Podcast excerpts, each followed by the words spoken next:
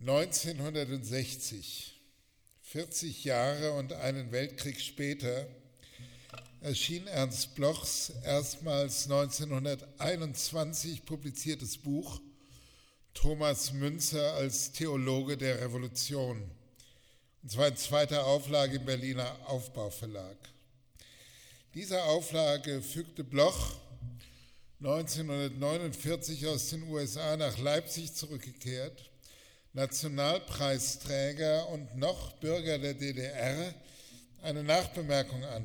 Daran stellt er nicht nur zu Recht fest, dass er mit dem Buch von 1921 die erste namentliche Monographie über Münzer seit 1842 verfasst hatte, sondern vermerkt auch einige textliche Präzisierungen und bereits in den 20er Jahren geplante Korrekturen vorgenommen zu haben.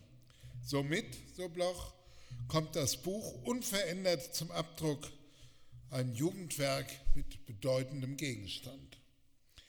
Der Autor ordnet es als Coda zu seinem erstmals 1918 erschienenen Geist der Utopie ein, als ein Werk, wie er sagt, revolutionärer Romantik, das, wie er sagt, im Prinzip Hoffnung, Maß und Bestimmung gefunden habe. Und mit dieser Nachbemerkung distanzierte sich der Philosophieprofessor in Leipzig gerade so weit von seinem Werk, dass es, obwohl dem offiziell gelehrten historischen Materialismus widersprechend, in der DDR gedruckt werden konnte. Ja, das Buch erschien mitten im Kalten Krieg. In Bonn regierte Konrad Adenauer, in Pankow Walter Ulbricht. Noch war die Mauer nicht gebaut und die Kuba-Krise nicht ausgebrochen. Nun, eine neue Lektüre dieses Buches heute hat mindestens dreierlei Fragen zu beantworten und zu berücksichtigen. In welcher Situation wurde der ursprüngliche Text geschrieben und auf welche Fragen seiner Zeit antwortete er? Was für ein Typ von Theorie wird darin tatsächlich sachlich und thematisch entfaltet, sowie ist die darin angelegte Theorie der Revolution ihrem Gegenstand auch nach gegenwärtigem Forschungsstand gemäß? Und während die Antwort auf die erste Frage, auf die geschichtliche Lage der frühen Weimarer Republik wird eingehen müssen, ist bezüglich der zweiten Frage zu erörtern, in welchem Verhältnis Blochs eigener Entwurf zu jenem Bündel von Theorien steht, die sich in die marxische Tradition einreihen. Und endlich ist am verhandelten Fall der Reformation und den Bauernkriegen zu überprüfen, ob und wie weit diese überhaupt als ein Fall von Revolution gelten können, mit der Anschlussfrage, was eigentlich überhaupt unter einer Revolution zu verstehen ist. Also erstens der Sitz im Leben. 1921 war die Republik von Weimar gerade zwei, drei Jahre alt und wurde von einer von der SPD geduldeten Minderheitenregierung mit dem Zentrumspolitiker Konstantin Fehrenbach als Reichskanzler mehr verwaltet denn regiert.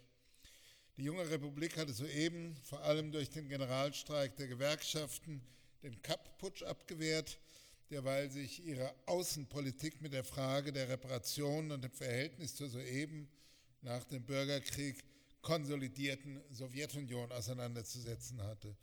In Abwehr des Kapp-Putsches war es vor allem im Ruhrgebiet zu bewaffneten Arbeiteraufständen gekommen, die schließlich von der regierenden SPD gemeinsam mit weit rechts stehenden Freikorps niedergeschlagen wurde.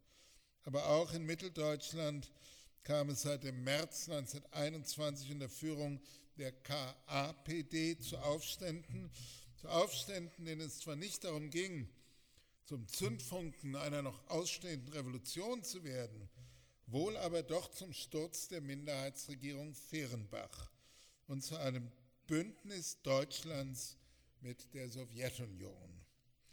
Die etablierte deutsche Zeitgeschichte fällte Jahrzehnte später ein vernichtendes Urteil über diesen Aufstandsversuch.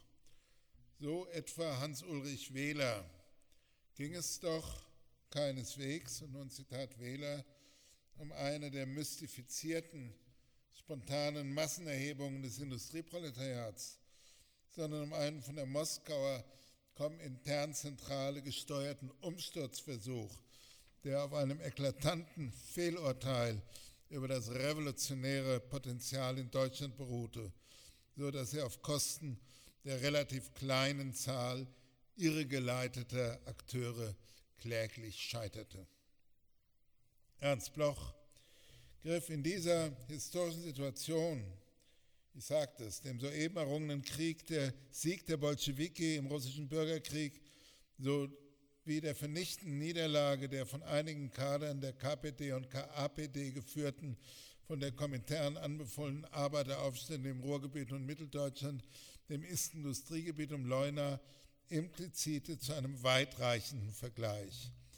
Ebenso wie die deutsche Revolution nach 1918 von einem Teil ihrer Protagonisten, der SPD, erst in Gang gesetzt und dann verraten wurde, so sei die erste deutsche Revolution, also die Reformation und die Bauernkriege, von einigen ihrer Protagonisten, namentlich Martin Luther, aber auch Zwingli und Calvin, erst in Gang gesetzt, um dann verraten zu werden. Thomas Münzer jedoch und die täuferische Bewegung seien ihren ursprünglichen revolutionären Impulsen und Idealen in aller Radikalität treu geblieben, wenn auch um den Preis schließlich eine vernichtende Niederlage erleiden zu müssen, eine Niederlage freilich, die mit der Hoffnung auf eine erlösende Zukunft schwanger ging. Ernst Bloch, den Oskar Negt als den deutschen Philosophen der Oktoberrevolution bezeichnet hat, war damals in den frühen 1920er Jahren der durchaus prophetischen Überzeugung, dass der Anbruch einer erlösenden Weltrevolution unmittelbar bevorstand. Zitat die Zeit kommt wieder. Der proletarische Stoß vom Westen wird sie wiederbringen. In Deutschland und Russland wird sie kulminieren. Da fühlen die Völker ein Licht, das die schwersten Schatten löst, das Übersehenes, himmlisch-unterirdisches plötzlich ins grellste Zentrum rückt, das Geheimnis des Ketzertums endlich zur wirksamsten Publizität zum Pol und Hegemonikon der Gesellschaft erhebt. So im Thomas Münzer Buch. Nun, also in den frühen 1920er Jahren, lange vor Stalins Machtergreifung, war die damals noch von Lenin geprägte kommunistische Internationale der ungeteilten Überzeugung, dass die Revolution in Russland sowohl um der eigenen Konsolidierung als auch um des Fortgangs der erwarteten Weltrevolution willen auf eine Revolution in Deutschland angewiesen war. Und Ernst Bloch teilte diesen Glauben. Man kann das Buch über Thomas Münzer auch als eine Reflexion über vorläufige Niederlagen bei ungebrochener Hoffnung auf ein bald bevorstehendes revolutionär-apokalyptisches Ende lesen war Blochs erstes Werk, Der Geist der Utopie, noch ganz von anbrechender Hoffnung, einer ganz und gar offenen Situation geprägt, so ging es drei Jahre später um die Bewältigung einer jedenfalls regionalen deutschen Niederlage. So betrachtet stellt, wie ich meine, Blochs Münzer eine Form aufbauender und ermutigender Trauerarbeit dar. Eine Trauerarbeit, die zur Theorie geworden, freilich erhebliche Umbauten an dem zum Teil sehr mechanistisch verstandenen Marxismus des linken Flügels der SPD, der USPD sowie der KPD erforderte. Bekanntermaßen waren ja war Lenin und der Komintern nicht so zuwider wie Voluntarismus oder der als Kinderkrankheit entwertete linke Radikalismus. Und Blochs Münzer kann kaum anders gelesen werden als eine ins historische Gewand gekleidete Rehabilitation eben dieser offiziell verketzerten Haltungen. So will Bloch mehr als nur Marxismus. Tatsächlich strebt er eine neue Synthese an. Eine Synthese von dem als bekannt geltenden Marxismus und einer Größe, für die der rechte Begriff erst noch zu finden war. Derart also, so die letzten Worte des Münzerbuchs, derart also vereinigen sich endlich Marxismus und Traum des Unbedingten im gleichen Gang und Feldzugsplan als Kraft der Fahrt und Ende aller Umwelt, in der der Mensch ein gedrücktes, ein verächtliches, ein verschollenes Wesen war, als Umbau des Sterns Erde und Berufung, Schöpfung und Erzwingung des Reichs. Münzer mit allen Kiliasten, so Bloch, bleibt Rufer auf dieser stürmischen Pilgerfahrt. Was für eine Sorte von Theorie ist das? Ich nenne das neukantianischen Linksradikalismus. Die Stimmigkeit der von Bloch neu aufgebotenen theoretischen Synthese musste sich an der Plausibilität der Erklärung ihres Gegenstandes, der Reformation und der Bauernkriege bewähren. Eines historischen Feldes, auf dem sich schon lange vor Bloch auch Marx verpflichtete Theoretiker und Historiker hervorgetan haben. Marxens Zeitgenosse etwa Wilhelm Zimmermann, der als radikal linker Abgeordneter im Paulskirchenparlament saß und als erster eine große Geschichte des Bauernkrieges schrieb, war zwar nicht von Marx beeinflusst, wohl aber Friedrich Engels sowie der zentristische Cheftheoretiker der SPD, Karl Kautsky, der bewusst und mit Gründen die Oktoberrevolution ablehnte. Indem sich Bloch sowohl der Quellensammlung Zimmermanns bediente, als sich auch ständig mit Engels und Kautskys Deutungen der Bauernkriege meist zustimmend auseinandersetzte, führte er, der damals selbst linksradikale Denker, ein Theorieangebot an, das man in diesem Kontext nicht erwartet hätte. Nämlich, wie ich meine, darüber müssen wir diskutieren, das soziologische Denken Max Webers, der doch gemeinhin als der große bürgerliche Antipode von Marx gilt. Bloch war um 1912 in Heidelberg in den Umkreis von Max Weber geraten, dem er möglicherweise als Vorbild für seine religionssoziologische Charakterisierung der biblischen Propheten diente. Und es war der Umkreis Webers, in dem Bloch Perspektiven erwarb, die dem schulmäßigen Marxismus zuwiderliefen. Was die damals herrschende marxistische Orthodoxie als Basis und entscheidende Determinante ansah, nämlich die Stellung von Personen im Gefüge einer auf dem Kapitalverhältnis beruhenden Ökonomie, galt dem Bloch von 1921 nur noch als, wie er es nannte, wirtschaftlicher Anstoß. Zitat.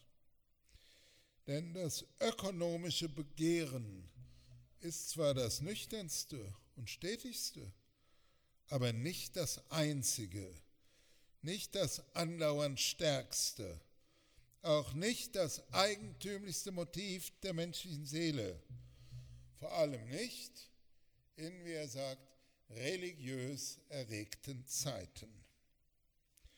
Blochs Unterscheidung der Stetigkeit und Intensität von Motiven dort stellt nicht nur eine eindeutige Absage an das marxistische Basisüberbauschema an, dar, sondern auch eine ganz und gar eigenständige Deutung der Weberschen Soziologie. Weber selbst hatte sich der empirischen Gewichtung der einzelnen Motivgruppen enthalten, sie als solche idealtypisch charakterisiert, ihre jeweilige Kraft jedoch der Untersuchung der jeweiligen historisch-gesellschaftlichen Konstellation überlassen. Und wie Sie alle wissen, in seiner bahnbrechenden Schrift über die protestantische Ethik und der Geist des Kapitalismus freilich, zeichnet er eine spezifisch religiös geprägte Ethik als wesentlichen Faktor zur Herausbildung kapitalistischer Wirtschaftsformen aus, eine Anwendung seiner Wirtschaftsethik der Weltreligionen, die auf den ersten Blick doch so wirken könnte, als spräche Weber Ideen und Mentalitäten eine stärkere motivationale Kraft zu als den jeweiligen materiellen Lebenslagen. Grundsätzlich war Max Weber im Gegensatz zu damals im Rahmen des Basisüberbau verstandenen marxistischen Theorems davon überzeugt, dass ideelle und materielle Interessen das menschliche Handeln gleichermaßen bestimmen. Und Bloch nahm diesen Gedanken Webers ausdrücklich auf. Zitat, nicht nur freischwebende Willensrichtungen, sondern eben auch völlig allgemein ergreifende, mindestens soziologisch reale Gebilde geistiger Art stehen dem ökonomischen Geschehnis jederzeit wirksam entgegen oder zur Seite. Der Zustand der jeweiligen Produktionsweise ist an sich schon als Wirtschaftsgesinnung abhängig von höheren, gleichzeitig mitgegebenen Gesinnungskomplexen. Vorab, wie Max Weber zeigte, solchen religiöser Art. Das steht im Münzerbuch. Der Gestalt, dass die Wirtschaftsweise bald selber genug mit Überbau geladen ist und in ihrem selbstständigen Vollzug den wirksamen Eintritt kulturell-religiöser Inhalte bedingt, keineswegs aber diese Inhalte ihrerseits allein erzeugt. Neukantianischer Linksradikalismus. In dieser Erläuterung zeigt sich Bloch für ein ungewohnt methodologisch außerordentlich skrupulös. Die jeweiligen Wirtschafts- und damit immer auch Herrschaftsformen sind eine notwendige, aber keineswegs hinreichende Bedingung zur Erklärung von, wie er es nennt, geistiger Inhalte. Indem sie diesen den Eingang in den Bereich der Wirtschaft ermöglichen, werden sie zugleich unauflöslicher Teil dieser Wirtschaftsformen. Auch die sogenannte Basis wird damit Teil des sogenannten Überbaus oder anders aus der weberianischen Perspektive, die Bloch hier übernimmt, sind Wirtschaftsweisen und religiöse Gesinnungen zwar analytisch, nicht aber der Sache nach zu trennen. Und das hat Folgen für jene Ereignisse, die Bloch aus normativen, moralischen, ja sogar theologischen Gründen interessieren, wenn nämlich revolutionäre Gesinnungen nicht einfach aus den internen Widersprüchen der Basis, also der Produktivkräfte und der Produktionsverhältnisse heraus entstehen, bedürfen sie einer eigenen, einer unabhängigen Basis. Daher, und nun Bloch, besteht von der jeweils revolutionären Klasse perzipiert die Fernbeeinflussung von Seiten eines selbstständigen, wenn auch nicht historischen, so doch historisch postulativen, geschichtsphilosophischen Gangs eines geistig-religiösen, als der, wie, auch, wie oft auch gebrochenen Selbsterziehung des Menschengeschlechts. Wiederum Bloch. Und mit diesem Bekenntnis zur Geschichtsphilosophie in der Tradition Lessings, Kants und Hegels erteilt Bloch einem seiner Einfassung nach schon bei Marx angelegten, letztlich positivistischen Missverständnis des historischen Materialismus eine deutliche Absage, handelt sich aber dafür ein Problem ein, wie sich nach Hegel überhaupt noch materiale Geschichtsphilosophie soll betreiben lassen. Marx jedenfalls, so versucht Bloch zu zeigen, konnte von seinen eigenen materialistischen Voraussetzungen her die Möglichkeit von Revolution kaum angemessen fassen. Indem Marx immer wieder darauf hinweist, dass sich alle Revolutionäre auf historische Vorbilder beriefen, gesteht er das, so Bloch, auch ein. Zitat. Marx selber also gibt den weltgeschichtlichen Totenbeschwörungen wenigstens die Realität des Antriebs, so positivistisch er auch sonst wie den Kommunismus aus Theologie in Nationalökonomie und nichts als diese verengte, im derart den vollen, sowohl historisch überlieferten wie sachlich eingebundenen Umfang seines kiliastischen Begriffs, nämlich der Revolution, entziehend. Und mit dieser Bemerkung bezieht sich Bloch auf den Umstand, dass Marx selbst schwärmerischer Ergriffenheit am Anfang von Revolutionen das ihre einmal zugestanden habe. Etwa indem er bemerkte, es sei kein Zufall gewesen, dass die Revolutionäre von 1789 sich mit den Namen und Accessoires der Römischen Republik geschmückt hätten. Bloch deutet das Auftauchen historischer Reminiszenzen am Anfang politischer Revolutionen mit besonderem Bezug nun auf den Bauernkrieg so, dass in ihnen bisher unterbestimmte Motive des Handelns zum Ausdruck kommen. Umgang des ältesten Traums, Ekstase des aufrechten Gangs und des geduldlosen, rebellistisch-rebellischen, ernsten Willens, Willens zum Paradies. All dies sei von anderer als nur greifbarer Not gespeist und allemal mehr als nur, wie er sagt, wesenlose Ideologie. Diese Motive gehen nach Blochs Überzeugung nicht unter, da sie, und hier ist wieder der Schüler des Neukantianers Max Weber zu vernehmen, einem Zitat, originalen, werteerzeugenden, wertbestimmenden Punkt in der Seele entsprungen und auch nach, Zitat, aller empirischen Katastrophe uneingelöstem Weiterbrennen. Und mit dieser folgenreichen Annahme ersetzt der neukantianische Linksradikale Ernst Bloch die marxistischen Theoreme vom Widerspruch zwischen Produktivkräften und Produktionsverhältnisse beziehungsweise vom tendenziellen Fall der Profitrate durch eine gleichsam ja, kollektivpsychologische, anthropologische Konstante, die im Verlauf der menschlichen Geschichte vielfältig überdeckt überlagert und verdrängt, immer wieder zum Ausdruck und Ausbruch kommen kann, nein, mehr noch kommen muss.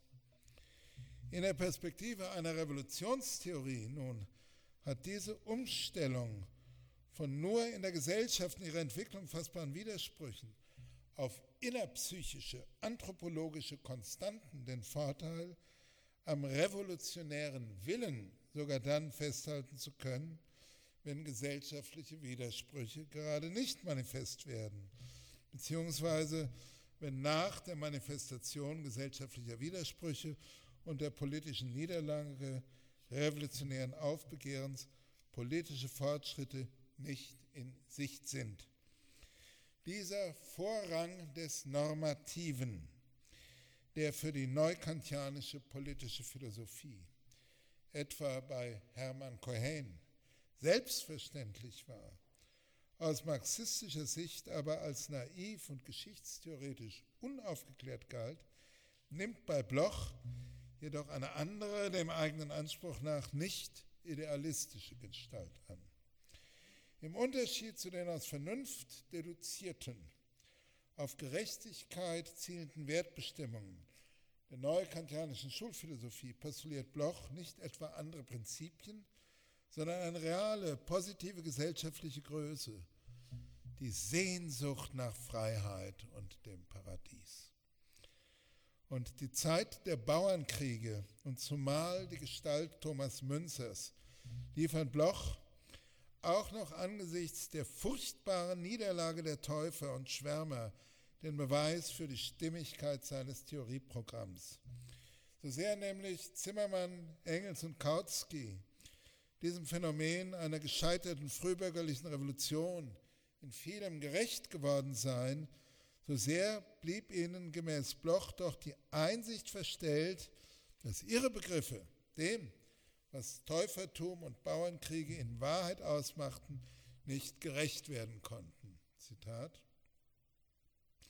Hier gelingt nicht mehr eine dermaßen rasende Ökonomik, Soziologie, Leben und Tod überbrausende Idee als bloßes Ineinander von Verlegenheit und Unklarheit über den Druck, das Dunkel unbegriffener Klassenlage, Soziallage zugrunde zu analysieren. In Täufertum und Bauernkriegen kam, so darf man also Ernst Bloch, den Ernst Bloch von 1921 lesen, kam in idealtypischer Reinheit das zum Ausdruck, worum es letztlich aller geschichtlicher Bewegung ging und gehen musste. Zitat. Niemals, so Bloch 1921 nach der Niederschlagung der linksradikalen Arbeiteraufstände im Ruhrgebiet und in Mitteldeutschland mit Bezug auf die Bauernkriege, niemals hat die Menschheit Tieferes gewollt und erfahren als in den Intentionen dieses Täufertums hin zur mystischen Demokratie. Was ich gestern träumte und intendierte, muss morgen sein. Gegen die Sehnsucht wenigstens ist weder Gewalt noch Finsternis gewachsen. Hinter der Wüste wartet Kanaan in unerforschter Pracht und der Gott im Münzerischen ist immer wieder bei Tag Wolke in der trübsten Nacht Feuersäule. Dieses Bekenntnis ist ernst zu nehmen. Bloch postuliert allen Ernstes mit dem Anspruch auf historische und globale Universalität, dass die in Bauernkriegen und Täufertum erfahrbar gewordene Radikalität und Intensität niemals zuvor erreicht und allenfalls von der russischen Revolution überboten wurde. Bloch scheut die Superlative nicht und überbietet mit seiner Feier Münzers und der Bauernkriege sogar noch jene Elogen, die der junge und sogar noch der späte Hegel der französischen Revolution widmete. Noch in seiner späten Geschichte der Philosophie aus dem Jahr 1825 pries der später zu Unrecht als reaktionärer preußischer Staatsphilosoph verketzerte Hegel die Französische Revolution als herrlichen Sonnenaufgang. Und nun ist zu fragen, welches waren die Blochschen Motive, derartige Aussagen Hegels noch einmal zu überbieten. Nun, die Antwort auf diese Frage führt wiederum auf Blochs materiale, wie ich meine, darüber müssen wir diskutieren, letztlich unhistorische Anthropologie zurück. Wenn als anthropologisch Konstante nicht nur der menschliche Wunsch ein jeweils besseres, von jeweils weniger Unfreiheit und Leiden bedrängtes Leben zu führen angenommen wird, sondern weit darüber hinausgehend der Wunsch, in völliger Freiheit und Leidlosigkeit zu leben, dann konnte dieser Wunsch, sollte er überhaupt beschreibbare Züge annehmen, so nur und ausschließlich in der Semantik der jüdisch-christlichen Tradition artikuliert werden.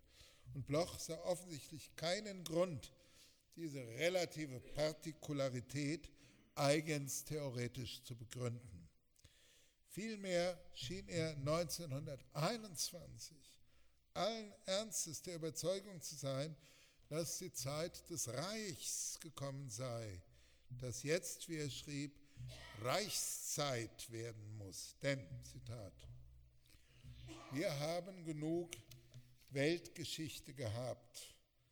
Es war auch genug, zu viel, viel zu viel Form, Polis, Werk, Blendwerk, Absperrung durch Kultur. Offen regt sich, und das ist im Jahr 1921 geschrieben, offen regt sich ein anderes, ein unwiderstehliches Leben. Der enge Hintergrund der Geschichtsbühne, Polisbühne, Kulturbühne entweicht Seele, Tiefe, über allem ausgespalter Traumhimmel, gestirnt vom Boden bis zum Scheitel, scheint herein. Es entrollen sich die wahren Firmamente und unaufhaltsam zieht unsere Straße des Ratschlusses bis zu jenem geheimen Sinnbild hinüber, auf das sich die dunkle, suchende, schwierige Erde seit Anbeginn der Zeiten zubewegt. Ende des Zitats.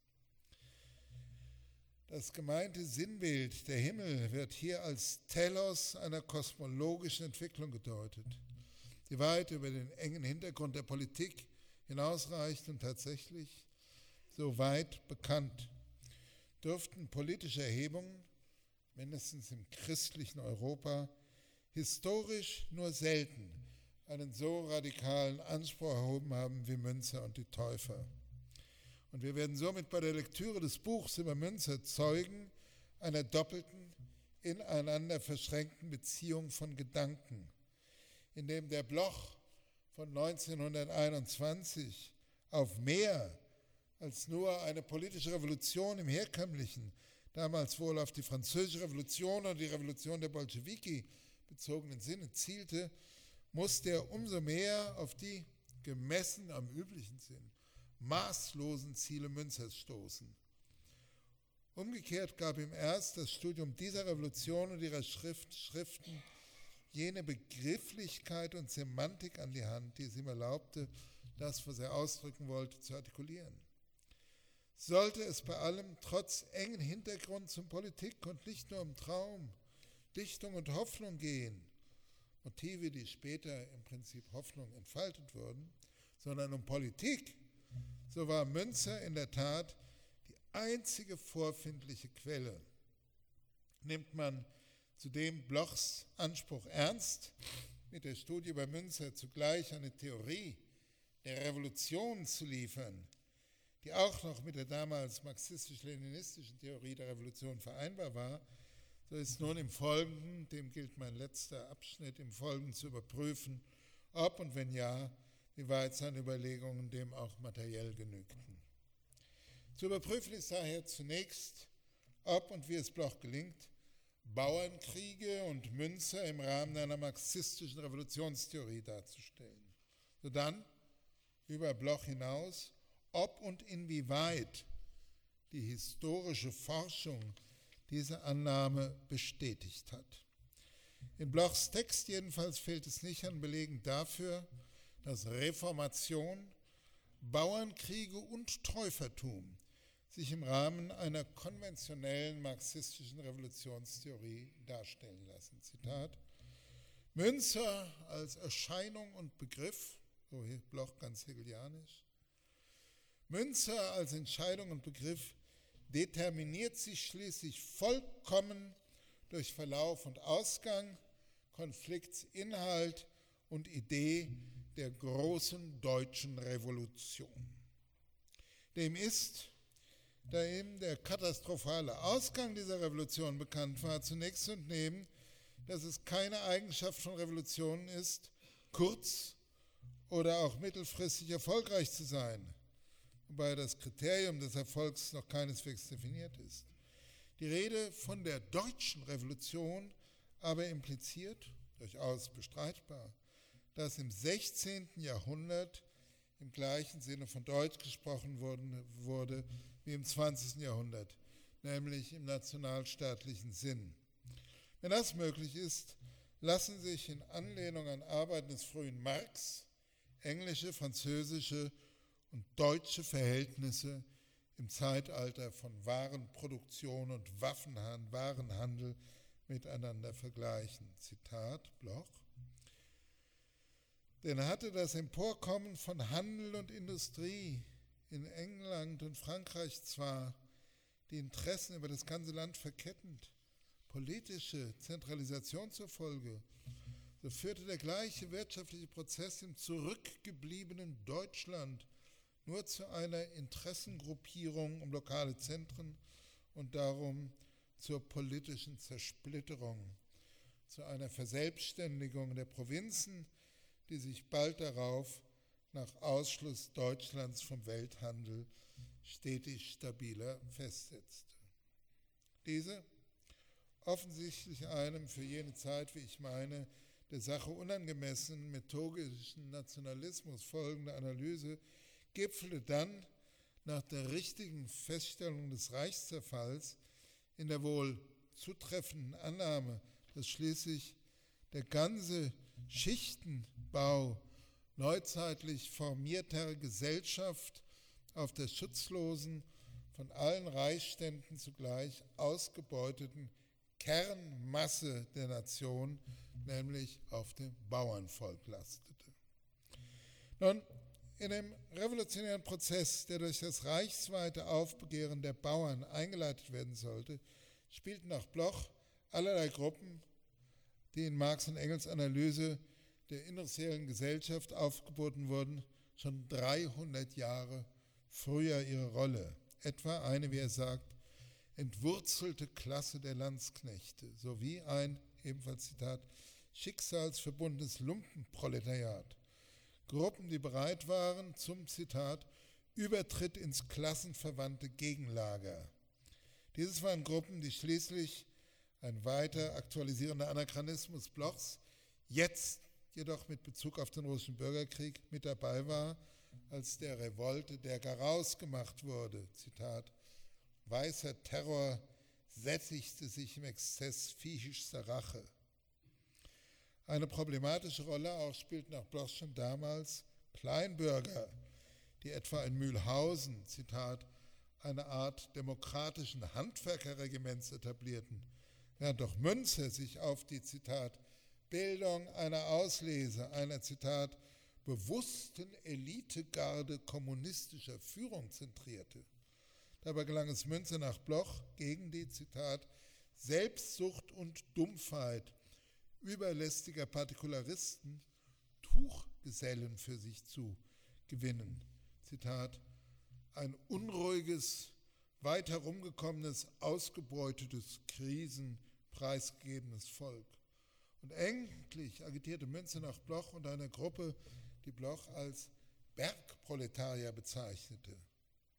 Vor diesen Gruppen hielt Münzer jene Rede, die Bloch dann als Zitat leidvollstes, rasantestes Revolutionsmanifest aller Zeiten bezeichnet hat.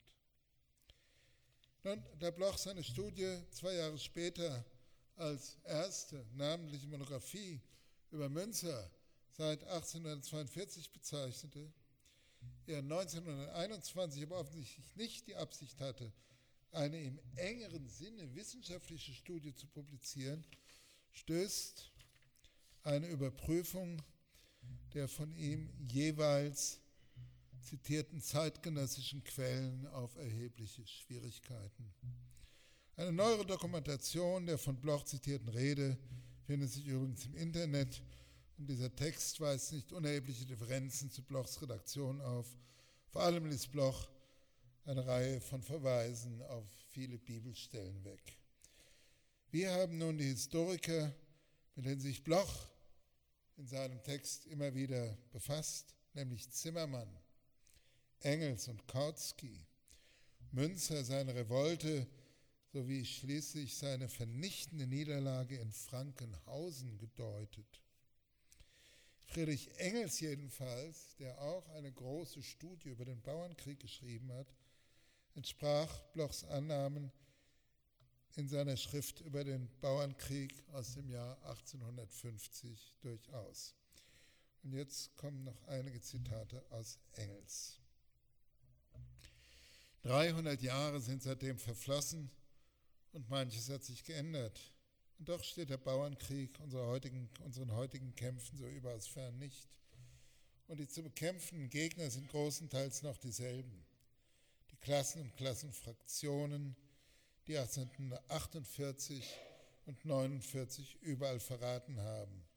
Die werden wir schon 1925, wenn auch auf einer niedrigeren Entwicklungsstufe, als Verräter vorfinden.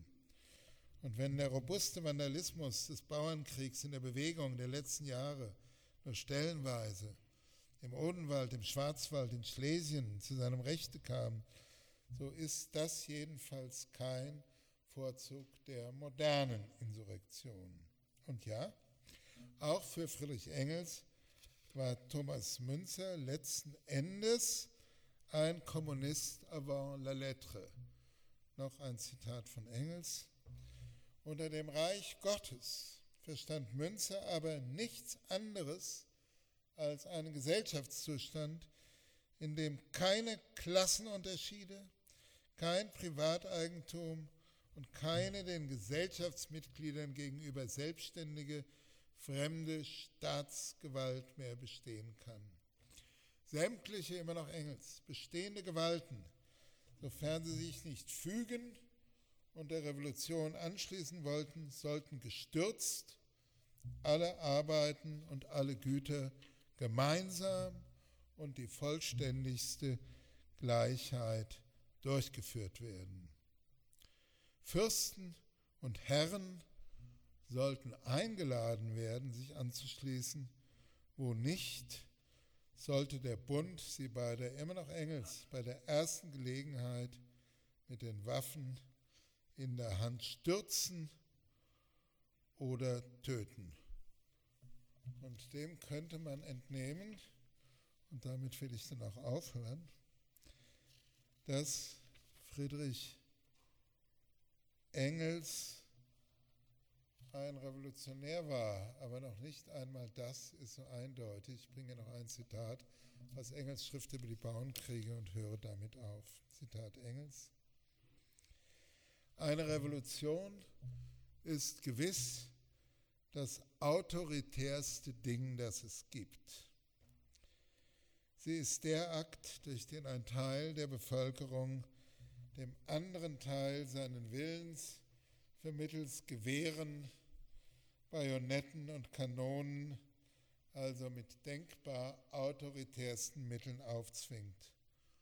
Und die siegreiche Partei muss, wenn sie nicht umsonst gekämpft haben will, dieser Herrschaft Dauer verleihen durch den Schrecken, den ihre Waffen den Reaktionären einflößen.